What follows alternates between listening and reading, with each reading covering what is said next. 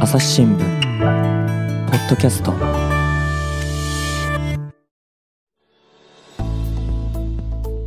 皆さんこんにちは朝日新聞の水野あずさですさて今回は9月場所を前に大相撲を取り上げたいと思いますえー毎場所ですね一ファンとして相撲観戦に訪れている私水野がしゅあの相撲の取材をし始めてから30年以上になるというベテランのスポーツ部竹園隆弘記者に大相撲の魅力を聞いていきたいと思います竹園さんどうぞよろしくお願いいたしますよろしくお願いします。はい、えー年6回開かれている大相撲の本場所ですが12日から国技館で9月場所が始まりますね、はい。はいうんえー先場所はあの7月名古屋場所でしたが白鵬の全勝優勝が話題となりまして、まあ、千秋楽で敗れた大関照ノ富士は名古屋場所後に令和初の横綱に昇進ということでこの間にすごいさまざまなことがあったんですけれどもただこの収録の前日にですねあの白鵬の部屋の宮城の部屋から感染者あのコロナの感染者が出てしまったということで、はい白鵬を含む力士がみんな全休ということが決まってしまいましたね。いや、本当残念ですね。はいなんかあの、白鵬も、お今年初場所の時に一度はいコロナに感染して、うんえ本人が感染したんですけど、はいまあ、今回は、えー本人ではないんだけども、まあ、濃厚接触者の疑いがあるので、はいまあ、えー取り組みになった場合に、他の力士に、えー感染させてしまう可能性があるということで、はいまあ、大事を取ってということです。なるほど、まあ、そうなるとやっぱり秋場所どうなっていくかって伺いたいんですけれどもやっぱりて新しい横綱照ノ富士が優勢と見ていいでしょうかあのー優勝争いっていう意味では、はいやっぱり今の力関係だともう両横綱しかいないので、白鵬とと照ノ富士しかいない照ノ富士しかいないので、はいまあ、白鵬がいないとなると、うんうんもう照ノ富士の独壇場だと思いますね。独壇場、まあなるほど、えー白鵬がもし出てきてとしても、も、僕は、あまあ、先場所は白鵬が勝ったんですけども、はいあのー自力的にははい、今はもう照ノ富士の方が上ではないかと思っているので、そうですか、まあ、白鵬が出てきたとしても、うんうん優勝候補の筆頭は照ノ富士。うんうん、対抗馬が白鵬なるほど、というような感じで、えー僕は見てましたけど、うんうんまあ白鵬が、えー休場ということなので、はいえー照ノ富士が独走で、うんうん逆に言うとちょっと前の白鵬と同じ状態ではい照ノ富士がくもし崩れるようなことがあればはいもう誰が優勝してもおかしくないなるほとどいう状況になると思います。なるほどなるほどあの照ノ富士ですけれどもあの一時は序二段まで落ちてですねあの病気と怪我とありましてであのそこからの大復活なわけですけれども、はいであの、まあ、横綱として、まあ、名古屋場所負けてしまったけれども横綱昇進決まりましたけど、はいこれは文句なしと言っていいんでしょうか。そうですね。まあ、あのー今一般的にその横綱に昇進する条件って言われているのが、はい、まあ、横綱審議委員会の内規にあるふ大関で、え2場所連続優勝か、うんうんそれに準ずる成績とはいいうことなので、えーその前の、えー夏場所の時に、うんうんえー照ノ富士はお大関でえー12勝だったんですけど、えー大関での初優勝を果たして、はいでその後先場所優勝は逃しましたが、はい、えー14勝1敗、うんうえーんまあ、14勝っていうのは彼、えー自己最高の成績なんですけども、はいまあ、優勝を逃しましたけども優勝時点と、うんうんえー優勝に一差で優勝に準ずる成績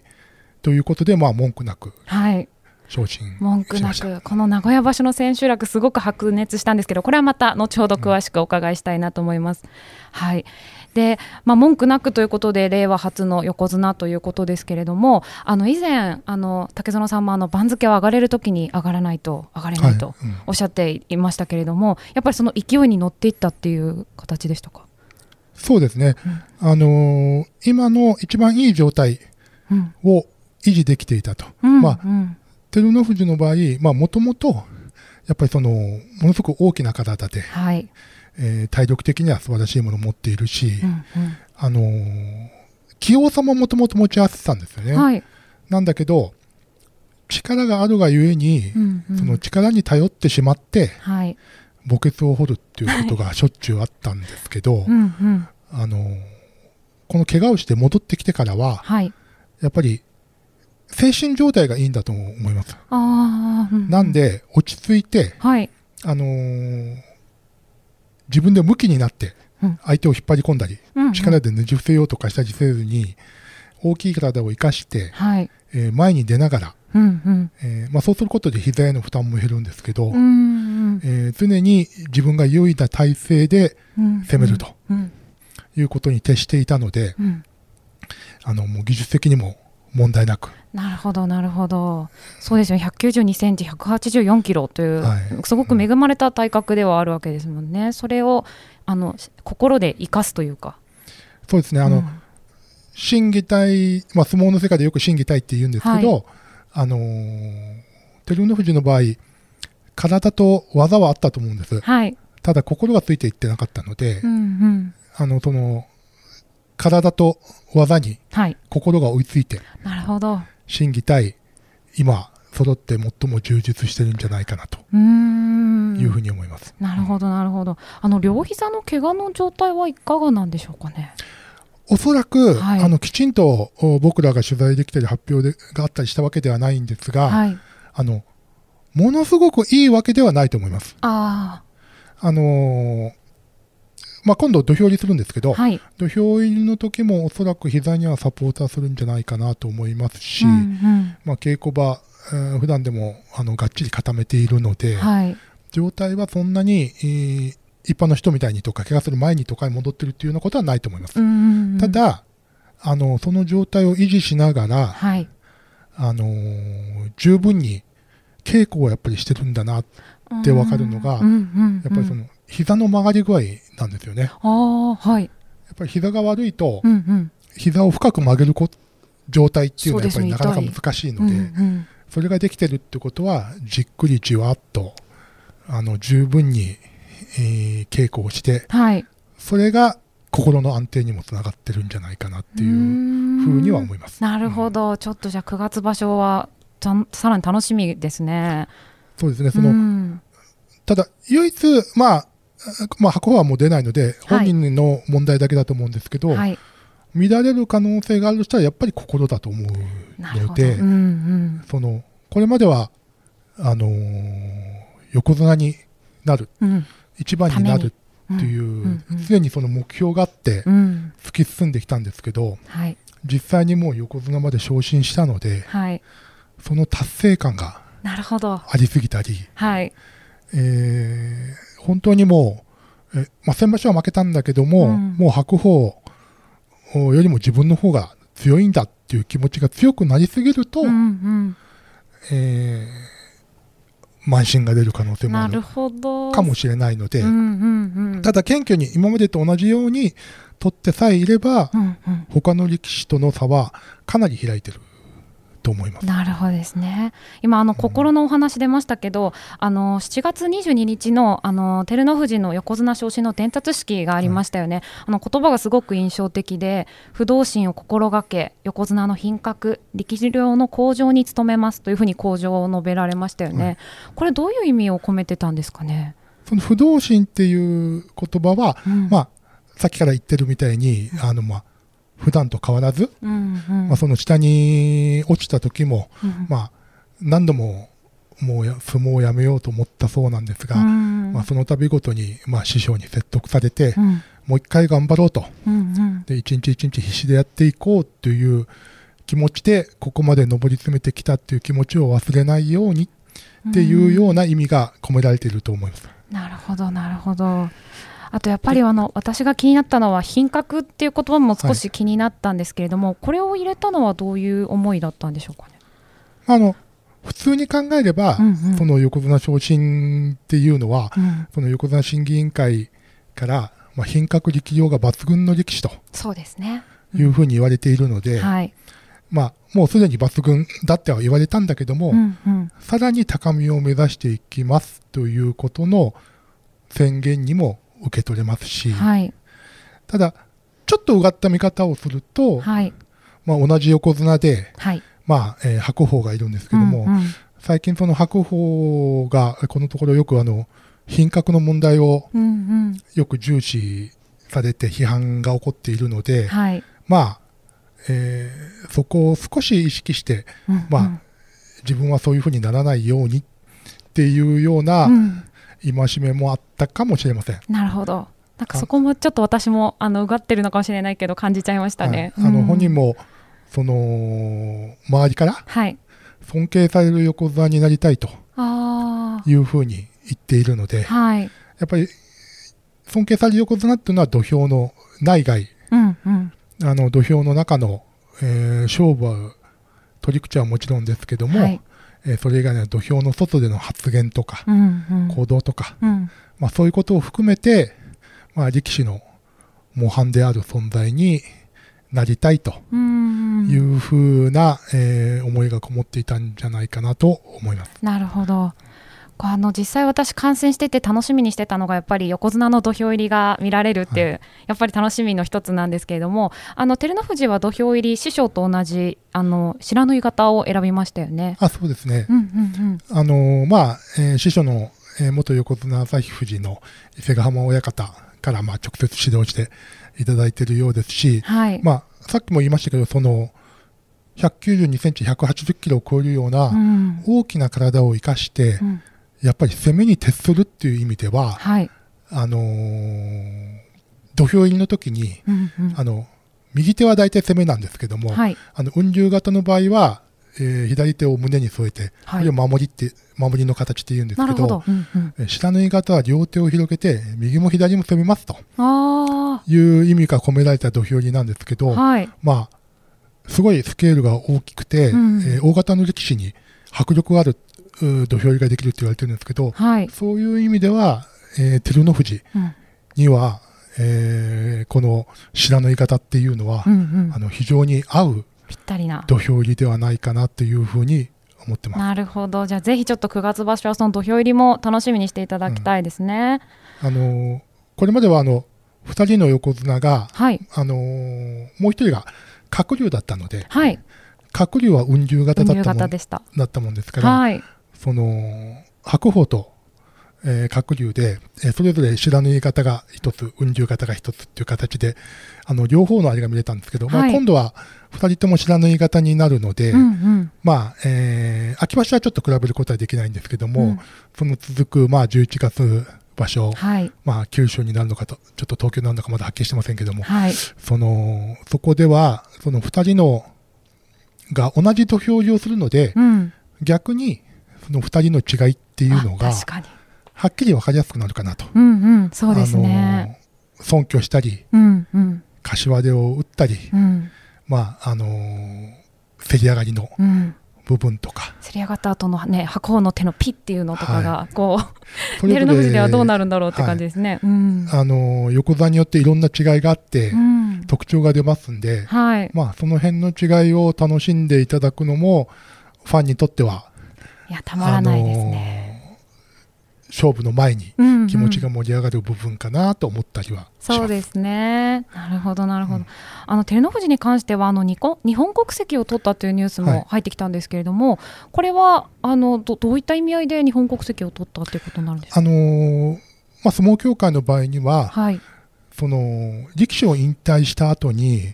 あの親方になるにあたってうんうん。日本国籍を持っていなければいけないっていう条項があるんですね、はい。なので外国籍のままではうんうん相撲協会に残れないのでう、ん。えー日本国籍を取ったことで、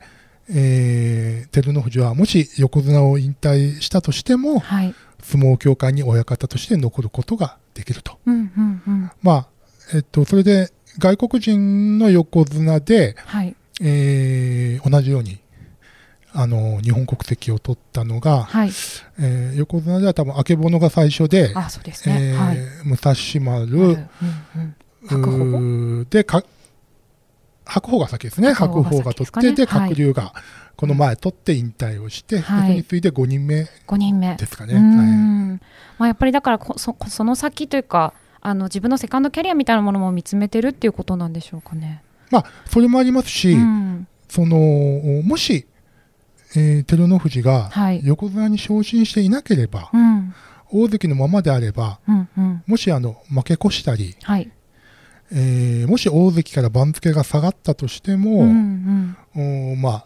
小錦なんかもそうだったんですけども、はいまあ、今はもう例えば高安とかはい。栃ノ心とか、うんうん元大関だった力士があのまだ活躍してますよね。はい。あの大関から落ちても、うんまだ現役を続けているんですけども、うん横綱になるとはい。そういうわけにはいかない行のでかないです。ちょっと規制の里ファンの私としては、は悲しいお話なんですけど、はい。い、だからその、うん横綱になるともうおー力が落ちてきたってなればやめなければいけないと、うんその時に、えー日本国籍を持っていて親方になる資格があるのか、ないのかによってその後の人生がだいぶ変わってくるので、うんまああのー今度横綱として頑張っていくにあたっても、はい。やっぱり次の方向性がはっきりしてるっていうことであれば、うん照ノ富士にとってはものすごく、うんうんあのー落ち着いて安心して土俵に集中できる形になるんじゃないかなとは思います。うんなるほど元表情のことだけ考えておくっていう感じですね、なるほどあの日本名が杉の森清山、はいかっこいいお名前なんですけれども、これ名字が師匠の本名からいただいたあということなんですかはい、あのやっぱり、えー先ほども言いましたけどそのジョニー・ダンバーで落ちてうんもう本人は、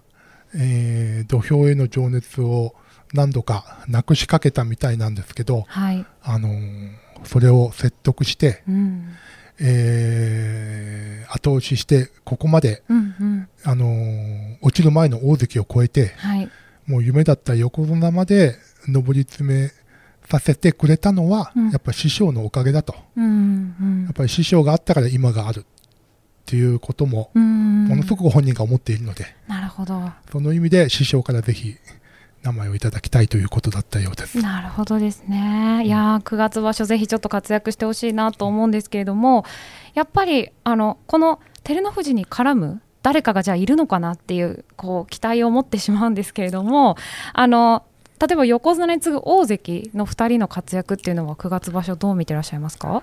あのー本当にふ普段であれば、まあ、横綱の次に来るのがはい大関はいで、まあ、正代と貴景勝ですね。はい、はいまあ、まあ、えー朝の山がこう関脇に落ちてしまったので、はいあのー、2人なんですけども、うんまあ、正代がまずその、まあ、先場所、千秋楽で勝ち越して8番だったんですけど、はいまああの場所前の合同稽古うんうんのお内容だと、はいあまり、えー順調に、えー仕上がっている風でもないので、はいまあ、その後おーきちんとやってるとは思いますが、うんあのこのところの正代を見うるんと、はい、やっぱりちょっと稽古の貯金がないように思うんです。稽古に貯金がない、そのはい稽古量が足りないということですか。まあ、量もそうだと思うんですけど質の問題なんですけどあーはい、そのうーん以前の正代は、うんまあ、あのと時津風部屋にうんよくあの現役時代の鶴竜とはい、白鵬もよく出稽古に行っていてはい、その2人の横綱から指名されて、うんうん、まあ、本人が嫌がっていたかもしれないんで すがあの無理やり強い力士とうんうん、稽古をやらされて、やはい、っぱり自分の自力がどんどん上がっていってたと思うんです。うんうんうん、で、まああのー大関に上がるぐらい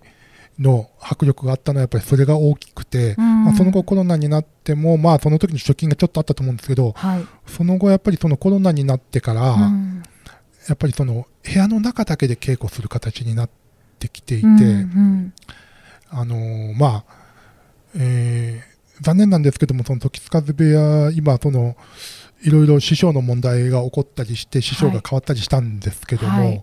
なかなかこう、厳しい稽古をしているような、え様子でーはない情報がうんなかなか伝わってこないので、うんうんあの、まあ、怠けてるとは全然思わないんですうん、が、はい、あの、その両横綱にうん引っ張り回されていた頃の稽古と比べると、やはり、うん、えーそこまで行っていないのかなと、なるほど、こうあと、正代自身がそのやっぱり格闘技なんか特にそうなんですけど、うんうん、自分より弱い相手とやると稽古をするときっていうのは、はい、まあ、相撲だけじゃなくて柔道とか他の競技もそうなんですけど、はい、その本人の意識がものすごく強くないと、あ、そうなんですね。はい、さっき言ったみたいに自分より強いやつとやるときには、うん、あの本人が意識せずともそこまで引っ引っ張られて力あぶつかがっていけみたい出なていくんですけども、うんうんあのまあ、マラソンなんかで先頭争いで自分がトップで走れるかどうかなんです。あついていくのは結構ついていける選手はいっぱいいるんですけども、はい自分でリードしていくっていう風になると、あ、はい。あのいろんな戦略とかやっぱり実施とかいろんなのがないと出ていけないんですけども、うん格闘技の稽古とかも同じで、うんうんやっぱ下のやつやるときやる時には自分が意識を持ってあの今日何をやるべきか、うん今自分に何が足りないかっていうことを常に考えながらやる稽古をしないと、なるほど。うんそれがないと、うん量をたくさんやってもうんう、んうんあの気を抜かずに一生懸命やってたとしてもうんうんその成長度が、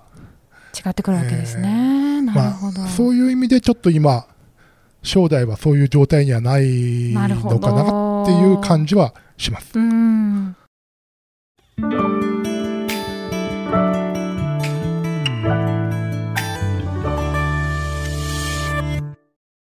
朝日新聞ポッドキャストニュースの現場から世界有数の海外取材網国内外各地に根を張る記者たちが毎日あなたを現場に連れ出します音声で予期せぬ話題との出会いを朝日新聞ポッドキャストニュースの現場からまあ、もう一人の大関貴景勝は次角番なわけですけれども、あのあれですよね。首を痛めてしまったんですよね。先場所。そうです先場所あのうんえー逸ノ城とはい。やった時二日目でしに、たかねはい、うん2日目にやった時に、まああの貴景勝押し相撲なので、はい頭から当たるんですけど、うんうんその時に首にはいあのーすごい衝撃が走ってしまったようなんですね。はいはいその椎間板ヘルニアで、まあ、うん全治1ヶ月ってことなんですけど、はい。あのまあお相撲さん、あの皆さんすごくうー心配するかもしれないですけどこの150キロぐらいを超える力士同士はがいうん全力でぶつかり合うので、実際ねあの見に行ってると音がすごいんですよね、はいコツっていう音もしますしね、うん、重い肉がぶつかり合うはい鈍い音がするんですけトどラック同士がぶつかるみたいな、うんそのその時に、えー当たる時っていうのは、うん要するにその額のこの頭の額の真ん中ではい相手にそれをぴったり当ててはい、そこに重心をうーんが来るようにすると、うんうんかなりの衝撃でぶつかっても、うん、その首とかそういうところに衝撃がああのー戻ってこないんですけど、はいこれがちょっとずれて、はい頭が曲がったり、はい、首が曲がったりすると、うんうんその曲がったところにうん、全部の圧力がかかってしまう。ああ、ですねはい、で、まあ、貴景勝の場合、押し相撲なので、うん、頭から当たらないといけないし、はいただ、首っていうのはものすごくいろんな神経が集中していて、はいあのーもしあまり治っていないのに無理をするようだ、うんとうんうんえー下手をするとその力士人生そうだけですねでなくうその後にも影響が出るような、はい、あのー後遺症になる可能性もあるし、うんうんまかといってじゃあ貴景勝が、あのー四つはほとんど取れないので、はい、もう押すだけっていう、はい、押し相撲だけなので、うんじゃあ頭から当たらずに、うん、えー相撲が取れるのかちょっと難しいですっていうねと。やっぱりその大関の地位をなかなか守るぐらいの相撲を取るっていうのは、うんまあ、8番勝てないことはないかもしれないですけど、やっぱりかなり難しいかなと。なるほど。で、まあ、その全治、まあ、今コロナ禍で本当うんうにんお部屋に取材に行けないので、はい僕らも、はい、その直接、うー大関とか師匠から、あの状態がどうなのかう、んうん、あの今どんな傾向をしているのかとかっていうことが確認ができないので、うんうん、あのーものすごく心配、そうですね。してますうーんあのー無理しないでほしいですね。そうですね、ではい。ただ角番なので、そうですね。あの今場所もし、えー休場したりすると、来場所、またあの大関からはい。あの転落してしまうんですけども、はい。まあ、その首のこととか、彼の相撲の形とかを考えると、うんうんもし状態が戻っていないのであれば、うん無理をしてはい8番取るた、8番勝って大関を維持するために、うん今場所もし出てきたとしても、うんその後やっぱり後遺症とかが残るんじゃないかなそうとですね心配があってそう,、なるともうさらにその上を目指していくとかっていうこということはかなり難しいのではないかなっていなるうほふうにど。思います。うんまあ、それは本当に怪我の会社なんで、うんうんうんあのあれなんですが、あのーもし少しでも不安があるのであれば、うん僕個人的には、あのーもう一場所うん、見て、休んでもいいんじゃないかということあでのすね。状態さえ良くなれば、はい、彼の力であれば、うん、そのまた復活関脇で、うんうん、えー10勝で大関に戻れるっていう力は十分にある、なるほど。と焦思らいないます方がいいっていうことですかね。はいうん、あの今、おそらくいい状態であれば照ノ富士と対抗できるのは貴景勝だけです。あなるほど。あの優い先い状態であれば。いい状態であれば、うんうんうん優先順位的に、あのー白鵬がもしいないとするならば、はい照ノ富士以下の中であの本当にいい状態であれば照ノ富士とうんうん競うことができるのは貴景勝だけなので、なるほど。あのーとにかくそういう意味では体をしっかり大事にうん直して、うんあのまた元気な姿で土俵に戻ってきてもらいたいなというふうには、そうです思っていまね。あとこの上院陣との対戦が面白い注目力士というのを伺っていきたいんですけれども、あの私がちょっと聞きたいなと思っているのは新関脇の明生なんですが、はいこちらはいかがですか。あのー明生はあの先場所新小結びで、はいえーまあ、勝ち越してはい今場所また一つ番付を上げて関脇に上がってきてるんですけど、はい。関脇というと横綱から数えて番付上から三番目ということですもんね。そうですねはいあのもう大関を狙っていく地位っていうふうに、まあ、言われています。はいで、えーその中でその、まあ、明生の良さっていうのはやっぱり立ち合いの鋭さだと思うんですね。はいあのーまあ、えー根は左四つなんですけはど、いまあ、最近はあの両差しで走ることもあってはい。とにかく生きのいい速い相撲うんうん懐に入っていく相撲っはい。ていうのがやっぱり魅力ですねう。んこのあの明生は2011年が初土俵で照ノ富士と同期にな,、そうですなんねですね。 2001年5月の技量審査場所が初土俵で、はい。ちょうど照ノ富士と同期なんですね。うんうんうんであの身長が180センチで148キロということで、そんなにお相撲さんでいうととっても大柄というわけではないけれどもっていうそこうとでなんですすねね。。あの、うん大きくはないけども、あの、踏み込みが低くて、はいまあ、あの、四つになる時のこの前さばきっていうんですけど、はいあの、手の使い方がうまくて、はい。あの、相手の手を跳ね上げて、刺すと。うんうんうん。それがすごくうまい力士う。ん。私はあの、なんですね明生のお相撲を見てるとうまいなーって思わず思ってしまうことが多いでうすね。まくて速いっはい、てういまうくて早い。っていうのがまあ魅力なんですけど、ただ、僕個人的に言うと、はい、えーちょっと思っているのが、その左四つなんですけど、はい得意が。左がちょっと深い時があって、あー手を差し込みすぎてしまうっていう。うんうんあのーやっ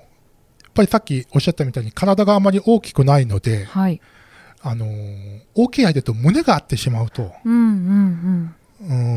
ん。うーんちょっと体負けする時がある。捕まってしまうというか。ですねうんまあ、照ノ富士と当たった時もすごくいい形で攻め込んだ時あったんですけど、はい。入ったところでまあ小手に振られたりして、うんうんえー負けたり、逆転負けしたりしたことがあるんですけど、うん僕はあのー個人的になんですけど、あのーあれがあそこまで深く刺すよりもはい。前回しを取って、うんうん。まあ、それは左でも右でもいいんですけど、うん前回しを取って相手を引きつけてうんそれで出る形っうんていうのちょを、っとスタイルを変えてみるというか。はいはい覚えてくるとうんものすごくいいんじゃないかなと思っていて、うんうん。あのそれがあの僕は知ってる範囲で言うと千代の富士さんがそうだったんです。あ、そうなんですね。は千代い。の富士さんが昔は本当うん体がちっちゃいのに大きな相撲を取ってたんですけど、はい。この前回しを取ることを覚えて、うやっんぱりどんどんどんどん番付を上げて、まあ、大横綱になっていくんですけど、うん。あのそこまでいかなくてもはい。やっぱりこの今の大柄な力士たちに、うんうん。あの明生が今の体で対抗していくためには、うんこの前回しを取ってうん出るっていう形を覚えてくると、えー一つ上に登れるんじゃないかなるなほみどたいなるほなど。意見を個人的に持っています。はい、なるほど、面白いですね。いや、このあの、明生はすごくあの、稽古量が豊富なんですよね。はい、これはあの、立浪部屋の部屋の影響もあるんですか。あそうですね、うんあの立浪部屋はあのー今ちょうどちょうど下に、えー今場所またえー前頭の筆頭ぐらいまで上がってきたんですけど、えー豊昇龍がいて、豊昇龍、はい。あのーあの、あのと言って、は言ったらあれですけど、朝青龍のおいっ子さんですね。はいはい。あのーものすごくやっぱり朝青龍と似て、うん。えー反射神経の鋭さと、うん運動神経、バランス感覚っていうのはもうピカイチですね。目を見張りますね、い本当に。うん。まだその朝青龍と比べるとやっぱりその立ち合いの威力とか、はい。あのー相手に噛みつくぐらいの闘争心みたいなもね。のまあはそれはまだそこまではいっていないですけど、今、うん、このくらいで十分かなと、見てる方は思ってしまうんですけど、はいでもやっぱり似てますよねすごくそうですねおじさんとはいであの豊昇龍の特徴はやっぱりその足技ですね、ああなるほどはいあのー外掛けと内掛けが組んだ後の外掛けと内掛けがものすごくうまくて、うんうんあの以前はやっぱりその足技のうまい力士って結構いたんですよね。はい、あのー僕が見てた範囲で言うと、うんうんまあ、大関の増井山とかそうだったし、はいあのまあえー皆さんがよくご存知なのはあの舞の海ああ前のみ関はい、そうですね技のデパート技のデパートはい、ですがあの最近やっぱり力士がものすごく大柄になったのと、うんあのー押し相撲はい離れた相撲が多くなって組まずにおお互いにがっぷりではい組んだりする形が減ってきたので、うんうこん、の足技を使う力士がものすごく少なくて、確かに、うんうん、で逆に言うと、そうなんだけど、かけられた方は、はい、対処の仕方確かにがあんまりできてないんですうん、よね。普段かけられないから、はいはい、対応ができなくなってしまうってことです稽ね古。場でも多分使う力士がそんなにいないんだと思うんですけど、うんうんうんなので、あの本場所でも、朝しあのー豊昇龍がかけると、はい、結構決まりあの決まります。なるほど、なるほど。なんで、上位陣もうん、かなり要注意だとは思いますが、その豊昇龍なんかといつも稽古をしてるし、うんうん、えーまあ、明生にしてみれば、後輩にそういう目立確つ、かに、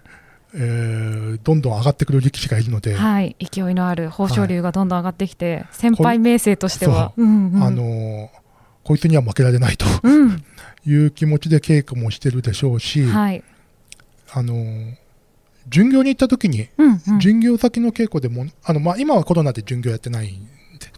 ですけど、はい、巡業の時まあ大体あの朝早くから普通その巡業先で稽古してるんですけど、うんうやんっぱりそこの中であの一番稽古してるって言われていて、はい、あのー一門とか違うんですけど、うん、あの当時現役だった鶴竜がはいものすごくやっぱり明生を、可愛がってああ、そうなんですね。あの稽古してるっていうんでよくアドバイスしたりしてたというふうに聞いています。うーんじゃあちょっとか鶴竜関もね嬉しいですよねこの明生の新関脇っていうのは。うそうですねーうんんちょっと今場所どうなるか楽しみにしたいなと思うんですけれどもあのその他で言いますと例えばあの高のえー、とあれですね若隆景なんかも私は気になったりしているんですが、はい若隆景もあのまあ先場所負け越してちょっと、うんあの先場所ちょっと元気がはいなかったんですが、あの平幕に落ちてしまったんですけども、はいあの押っつけっていううー脇を締めてはい、相手の差し手をこう下から絞り上げるっていう技に関しては多分今各界で一番うまいんじゃないかなとうーんなるほど、あの形で言うとうん同じような体型であまり大きくなくて、うん、この押っつけを武器にして横綱まで上がったのが3代目の横綱若乃花だったんですね。そうなんですねはいあの小さいから飛んだり跳ねたりっていうんではやっぱりなかなかその大関横綱で勝率を残すのは難難しいので、はいあのーいろんなこうおー派手な立ち合いの変化とかを入れると、うんハマるときは勝つんですけど、うんうんハマらないと負けてしまうので、なるほど。うんうんうんうんやっぱりあの大関横綱になるとやっぱり高い勝率で負けない相撲を取らないといけないので、うんうんその意味ではあのおっつけっていうのは非常に有効な、なる手ほ段ど。ですねうんあとやっぱりあの手根星と同じようにジョニーランまで落ちた経験のある裏が前頭まで戻ってきましたけれども、あのだいぶもうこなんていうんですか小兵のイメージはなくなりましたね。すごく体が大きくなっ、少してこう体がこう大きくなってこう丸くなってきて、はい。あのとってもいいことだと思って思っているんですけうど、んうん。あの僕個人それもまた僕個人的な話なんですけど、はい。その裏だとあの皆さんがイメージするのがいぞりだと思うんですはい、いぞりっていうのはこう、ですね背中を反らせて、こうはいはい、あの相手の前でうん、あの体を逆に一回転させ上向きに一回転半回一回転ですね半回転して、うんうんあの背中を相手にあのくっつけるような形で攻める技なんですけど、うんうんでもあの、まあ、非常にトリッキーな技なので、はい、あの普通の人はなかなかできなくて、ちょっと体への負担も大きいですもんね。はいまあ、俊備、敏な人じゃないとできないですけど今言ったみたいなその体への負担が大きくて、うん、その下の方の力士だといいんですけど、うん体の大きい幕内以上の力士にこれをかけると、うん、上からかけた時にうんやっぱり首とか膝とか関節にものすごい負担がかかるはい、ので、うん、僕なんかは裏が移動をすると、はい、あのすごいなっていうものとともに、はい、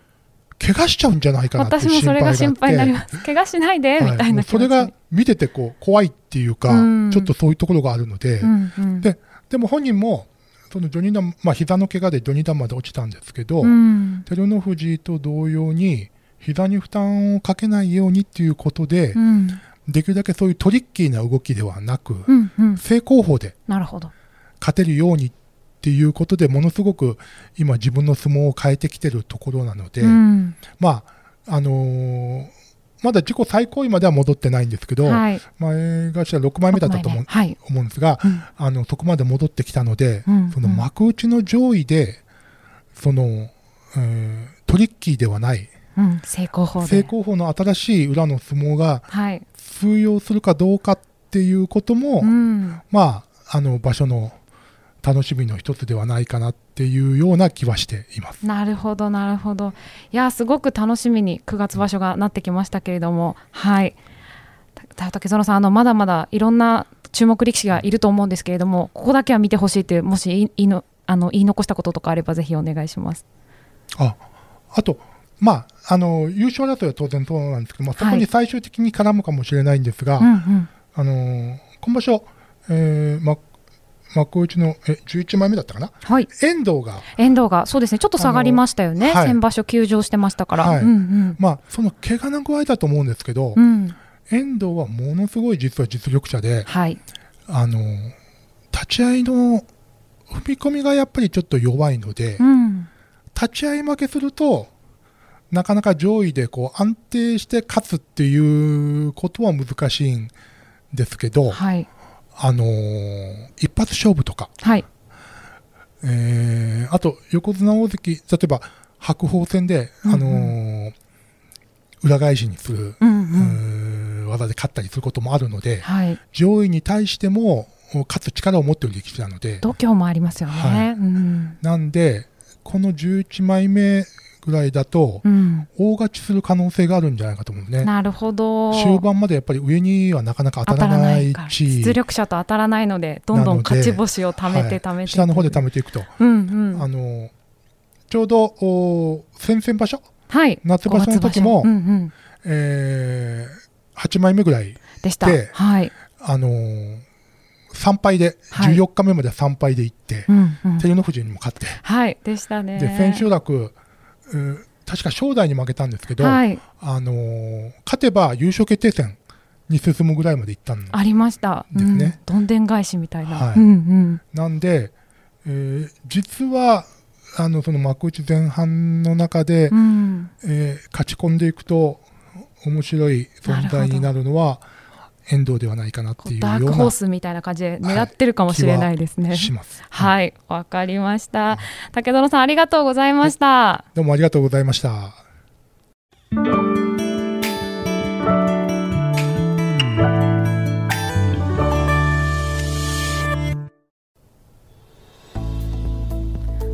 はい竹園さんにあの9月場所の見どころと、えー大相撲の魅力そしてあの新横綱の照ノ富士のお話を伺ってきましたありがとうございましたえっ、とですね朝日新聞の大相撲の担当のツイッターをぜひあのご覧いただきたくてご紹介させていただきますあのこの朝日新聞の大相撲担当のツイッターはですね場所直後のあの本当にその日の力士のコメントが見られたりですとかすごいいち早く記事よりも早くですね情報が届きますのでぜひ皆さんフォローしていただきたいなと思いますアットマーク朝日アンダーバーお相撲 osumo ですね、アットマーク朝日アンダーバー osumo でぜひ検索してフォローしていただければなと思います。えー私も一ファンとして大変9月場所が楽しみになりました。竹園さん本当にありがとうございました。ありがとうございました。朝日新聞ポッドキャスト朝日新聞の水野あずさがお届けいたしました。それではまたお会いしましょう。この番組へのご意見、ご感想をメールで募集しています。podcast at 朝日 .com p o d c a s t アットマーク朝日 .com までメールでお寄せください。ツイッターでも番組情報を随時紹介しています。アットマーク朝日ポッドキャスト朝日新聞ポッドキャストで検索してみてください。